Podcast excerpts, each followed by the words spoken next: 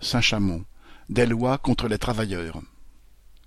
Fin 2020, 900 salariés de Kidilise, ex-Zanier, qui fabriquaient des vêtements pour enfants, perdaient leur emploi, dont 200 à Saint-Chamond. Les syndicats CGT, CFDT, CGC et CFTC signaient avec la direction un accord qui prévoyait un plan de sauvegarde de l'emploi au rabais, 1,9 million d'euros, soit 2000 euros par salarié. Aujourd'hui, 140 de ces salariés contestent ce plan de licenciement et l'ont attaqué au tribunal administratif. Leur requête a été rejetée puisque ce plan a été validé par l'État en vertu de la loi relative à la sécurisation de l'emploi, votée sous Hollande en 2013.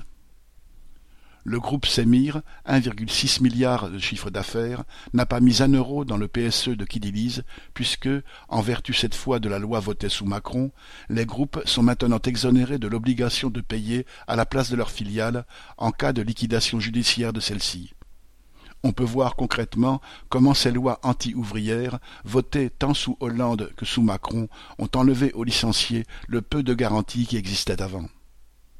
Néanmoins, les licenciés ne baissent pas les bras bien que désavoués par les syndicats signataires de l'accord, qui ont une conception bien particulière de la défense des salariés, ils ont décidé de faire appel de la décision inique du tribunal administratif et, en plus, d'aller au prud'homme pour obtenir de meilleures indemnités.